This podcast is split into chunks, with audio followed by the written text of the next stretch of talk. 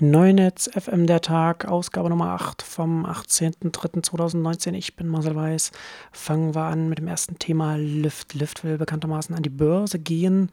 Jetzt fangen sie mit der Roadshow, mit der IPO Roadshow an. Bloomberg schreibt unter anderem darüber, sie wollen 2,1 Milliarden US-Dollar einsammeln. Unternehmen wird dann, ungefähr bei, einer, bei 20 Milliarden bewertet. Also wird ein großer Börsengang. Im Zusammenhang des Börsengangs im Börsenprospekt eine interessante Zahl aufgetaucht oder beziehungsweise eine, eine Aufschlüsselung, die offensichtlich von der SEC angefordert wurde, weil sie in dem ersten Entwurf nicht drin war. Da eine Aufschlüsselung, was sie pro Route mit dem klassischen Ride-Hailing, mit dem Auto einnehmen und was sie pro Route mit dem Bike-Sharing und dem Scooter-Sharing einnehmen und interessant, was dabei rauskommt, nämlich dass es im Schnitt bei beiden Arten der Umsatz pro Route gleich ist, also 3,75 US-Dollar nehmen sie, nehmen sie da ein, egal ob man jetzt als Kunde da mit dem, mit dem Fahrrad oder dem Scooter unterwegs ist oder sich in ein Auto setzt. Klar, logisch, weil natürlich, wenn man sich ins Auto setzt, zahlt man zwar mehr als Kunde, landet aber erstmal relativ viel dann da bei den Fahrern. Also relativ viel äh, prozentual dann gesehen beim Fahrer landet und was dann bei einem Uhr oder dem Lüft landet. In dem Zusammenhang auch interessant, äh, Get, auch ein Ride-Hailing-Unternehmen, das kommt aus Israel, will höchstwahrscheinlich auch noch dieses Jahr an die Börse gehen. Wird also interessant sein, wann Uber sich jetzt für, endlich zu einem Börsengang durchringen wird, ob sie dann bis nächstes Jahr warten oder wie das dann, es dann die, das dritte oder wie viele Unternehmen sie dann sein werden, das dann in dem Sektor dann an die Börse geht. Auf jeden Fall Get aus Israel will ein, höchstwahrscheinlich auch an die Börse gehen, berichtet Quarz und das will wohl nach einem internen Memo zufolge bis Oktober diesen Jahres deshalb auch oper operativ profitabel werden. Außerdem sucht Kettenkäufer für Juno, das ist äh, ein Retailing-Unternehmen aus New York, das sie übernommen haben. Offensichtlich ziehen sie sich da aus dem US-Markt zurück. Das ist auch sehr sinnvoll und durchaus auch eher überraschend bis fragwürdig gewesen, dass sie da als ein kleinerer Anbieter da versucht haben, in den hart umkämpften US-Markt reinzugehen und da mit Uber Lyft zu konkurrieren. Das ist nicht so, ja, also mutig auf jeden Fall gewesen. In dem Zusammenhang auch in einem Quarz Artikel fand ich ganz interessant, was ich da noch gelesen habe, da äh, Via, ein kleiner Ride-Hailing-Unternehmen, das auch in, in, New York operiert, sagt, dass sie mit in der Zeit, in der jetzt Juno zum Beispiel ein Problem hatte, wegen der wegen neuen Regularien, also sie müssen einen, bestimmte, einen bestimmten Lohn, Stundenlohn für ihre Fahrer bezahlen. Damit hatte, hat auch Lyft zu kämpfen und Via das aber auf Gruppenfahrten setzt, also dass da die Leute, die da drin sitzen, dann werden nicht einzelne Personen befördert, sondern es ist sehr viel näher an einem, am Bus zum Beispiel dran. Also es sind dann so kleine, kleine Vans, kleine Busse dann. Die sagen, dass ihre, ihre Rides, also die Routen, die sie verkaufen, da um 15 Prozent jetzt wöchentlich seit dem 1. Februar dann steigen, also dass sie durchaus äh, gut vorankommen. Und Via natürlich, äh, weiß man, oder weiß man vielleicht nicht, aber äh, interessant, Via hat zusammen mit Daimler ein Joint Venture gegründet, Via Van und Via Van ist das Unternehmen, das zum Beispiel den Berlkönig vom BVG hier in Berlin powert. Und das ist dann schon, äh, finde ich schon nochmal interessant, da äh, das zu beobachten, wie sich sowas gerade auch entwickeln kann, wenn wir von Ride-Hailing ähm, mit, mit Autos sprechen, ob es, ob es nicht vielleicht sinnvoller ist. Also es ist auf jeden Fall ökologisch sinnvoller, äh, Gruppen zu befördern. Aber wenn man auch vor dem Hintergrund denkt, dass eine Micromobility omnipräsent wird als Modus und auch wirtschaftlich mindestens so auf, dem, auf, einer, auf einer Augenhöhe ist, mit, eine, mit, mit einer Einzelperson mit dem Auto zu befördern, aus Mobility-Anbieter-Sichtweise, dann kann es sein, dass, ein, dass äh, die Gruppenbeförderung die sich dann natürlich dann ein bisschen über Micromobility hinsetzt, dann sehr viel bessere Chancen hat, sich am Markt noch zu etablieren, weil Micromobility quasi von unten dem klassischen Ride-Hailing für eine Person äh, den Boden abgräbt und die Gruppenbeförderung, Gruppenhailing, keine Ahnung, weiß nicht mehr, was, wie man es zusammenfassen würde, quasi von der Seite reinkommt und dann auch nochmal dem ordentlich Druck machen kann. Also nicht, dass das jetzt weggeht, der klassische Uber-Lüft-Stil der einzelnen Personen da zu transportieren, aber da äh, im Gesamtmix, im Mobility-Mix, kann es durchaus sein, dass das als Modus da doch dann stärker dann wieder zurückgeht und dass das eher so eine temporäre Erscheinung war. Also auf jeden Fall interessanter,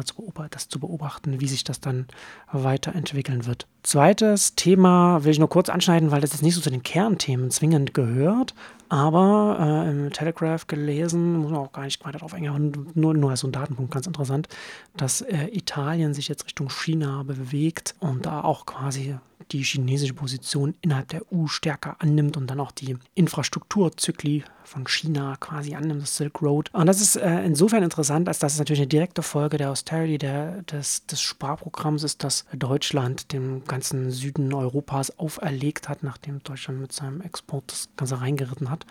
Und das hat politische Auswirkungen, die jetzt doch schon durchaus enorm sein können. Äh, ich finde das insofern interessant, als dass jetzt natürlich dadurch, dass wir jetzt ein äh, internationalen schwaches, schwache USA sehen und Europa auch sehr mit sich selbst beschäftigt ist, China natürlich sehr erstarken kann und sie gerade mit Infrastrukturprojekten auch zum Beispiel in den in Afrika äh, gut vorankommt, bei den afrikanischen Ländern und natürlich auch jetzt hier in Europa, gerade in Südeuropa, durchaus auch Länder antreffen, die zum Teil auch ein bisschen verzweifelt sind und je nachdem, wie gut China mit seiner One Belt, One Road und, und diesen ganzen Geschichten vorankommt, umso stärker wird das natürlich Auswirkungen auf den europäischen Absatzmarkt haben. Denn wenn jetzt ein AliExpress zum Beispiel oder ein Wish und so weiter sehr viel günstiger jetzt nochmal und sehr viel schneller vor allem auch Produkte von äh, chinesischen Herstellern auf, den, auf die europäischen Märkte kommen kann, umso problematischer wird es natürlich zum Beispiel für nicht nur europäische Hersteller, sondern auch europäische Händler, für das ganze, ganze europäische Handelsökosystem. Und das ist schon nochmal, das kann schon nochmal so ein, so ein nochmal so eine weitere Beschleunigung mit sich bringen. Gut natürlich für den Endkonsumenten, aber das ist äh, schon auch was, was man weiter im Auge behalten kann. Und was man auch im Auge behalten sollte, was ich sehr, sehr spannend finde, ist OneWeb. OneWeb hat jetzt 1,25 Milliarden US-Dollar eingesammelt von wiederkehrenden Investoren, unter anderem auch wieder Softbank dabei, die der größte Investor sind. Nicht überraschend, OneWeb baut Low-Orbit-Satelliten, die sie dann ins, also, in den tiefen Orbit schießen wollen, mit dem sie dann von da aus Internet zur Verfügung stellen wollen. Und gerade für Softbank, das ja Milliarden mit seinem Vision-Fonds in verschiedenste Unternehmen steckt, bei die nur funktionieren können mit Internetzugang, weil sie da äh, im Kern technologisch getrieben sind und daraus Geschäftsmodelle auch ziehen. Da brauchen sie natürlich nicht, brauchen sie die Infrastruktur und die Infrastruktur selbst, die ein OneWeb auch äh, global, wenn sie das dann schaffen, bereitstellen kann, heißt auch, dass sie Märkte schaffen können, neue Märkte in den afrikanischen Ländern, in äh, Südostasien, in Indien und so weiter. Also in Gebieten, in denen da die Internetabdeckung vielleicht heute noch nicht so gut ist und dann damit besser werden kann. Also zum Beispiel auch hm, das, die eine oder andere deutsche Provinz, sage ich jetzt mal. Da geht mit dem OneWeb-Ansatz natürlich auch also zumindest theoretisch einiges. Man wird sehen, ob das dann technisch dann auch äh, tatsächlich dann auch so ist. Also wie auch immer, äh, in der neuen Finanzierungsrunde kommen sie jetzt, also mit dieser neuen Finanzierungsrunde kommen sie jetzt auf 3,4 Milliarden insgesamt. Der OneWeb CEO spricht jetzt auch davon, dass der OneWeb Service mit, mit dieser Finanzierung jetzt inevitable ist. Also er wird jetzt auf jeden Fall passieren. Sie haben jetzt, sie haben jetzt genug Geld, um die erste Iteration da äh, in, in, den Weltraum zu schießen und damit loszulegen. Das heißt, sie, fangen, sie bereiten jetzt die Produktion vor der ersten Generation von 648 Satelliten, die da in, äh, nach oben geschossen werden sollen. Äh, der erste regionale Service von OneWeb soll 2020 mit 300 Satelliten starten und der komplette Service soll dann schon bereits 2021 mit 600 Satelliten am Start sein. Das wird auf jeden Fall sehr, sehr spannend. Und zuletzt will ich noch auf ein Video verweisen, das Julia Reda, die noch für die Piratenpartei im Europäischen Parlament sitzt, aber leider nicht wieder zur Europawahl antritt. Schade, schade. Die hat auf Twitter ein YouTube-Video gepostet von einem YouTuber, den ich persönlich nicht kenne, aber der sehr schön in einer halben Stunde die Debatte rund um den Artikel 13 ein bisschen aufdröselt und in diesem Artikel auf die Argumente der Urheberrechtsreform-Befürworter, naja, eingeht oder beziehungsweise aufzeigt, wieder sehr unsachlich mit Strohmann-Argumenten und, und persönlich und mit Ablenkungen argumentiert wird und wenig mit sachlichen Argumenten. Ich glaube, die meisten Zuhörer werden nicht überrascht sein, warum da wenig Sachliches kommt, weil man das eine Position ist, die man sachlich nur schlecht vertreten kann. Ähm, auf jeden Fall äh, sehenswertes Video und damit kommen wir zum Ende für heute. Bis Mittwoch. Ciao.